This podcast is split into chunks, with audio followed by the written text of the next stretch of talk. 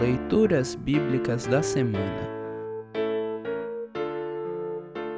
A leitura do Antigo Testamento para o quinto domingo após Pentecostes está registrada em Lamentações, capítulo 3, versículos 22 a 33. Para compreender melhor este trecho, ouça esta breve introdução. O livro de Lamentações é um conjunto de cinco poemas compostos por volta de 586 a.C., quando Jerusalém foi arrasada pelos babilônios e o povo de Judá foi levado para o exílio.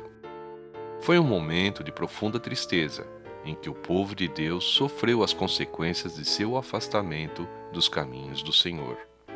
No trecho a seguir, o escritor bíblico, possivelmente o profeta Jeremias, faz uma profunda reflexão sobre o sofrimento humano e nossa postura diante dele.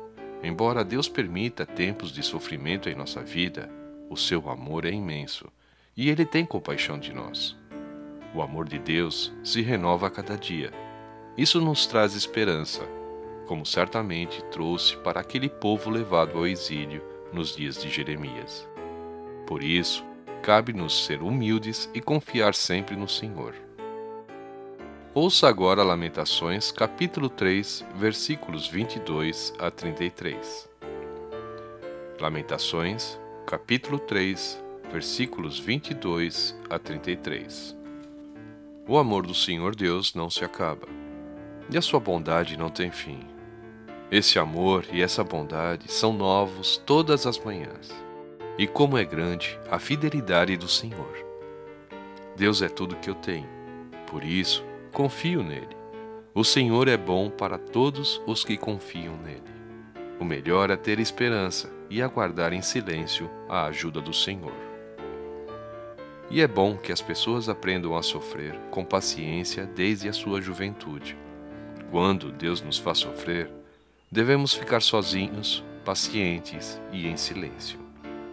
Devemos nos curvar humildes, pois ainda pode haver esperança quando somos ofendidos, não devemos reagir, mas sim suportar todos os insultos. O Senhor não rejeita ninguém para sempre.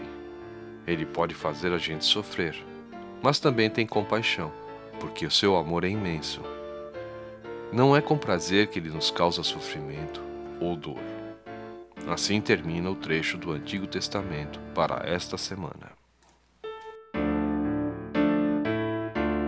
Congregação Evangélica Luterana Redentor Congregar, Crescer e Servir.